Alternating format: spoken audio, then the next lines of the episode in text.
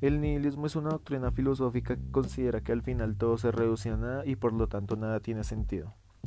Rechaza todos los principios religiosos, morales y nociológicos, a menudo fundamentándose en la creencia de que la vida no tiene sentido, de que Dios no existe puesto que la naturaleza y el universo son diferentes con el ser humano, sus valores y su sufrimiento, de que no existe un fin último teleológico en ausencia de un orden divino una vez que Dios ha muerto,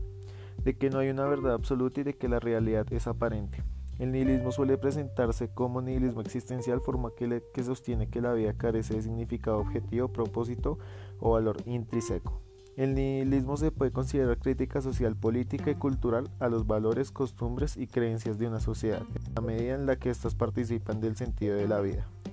negado por dicha corriente filosófica.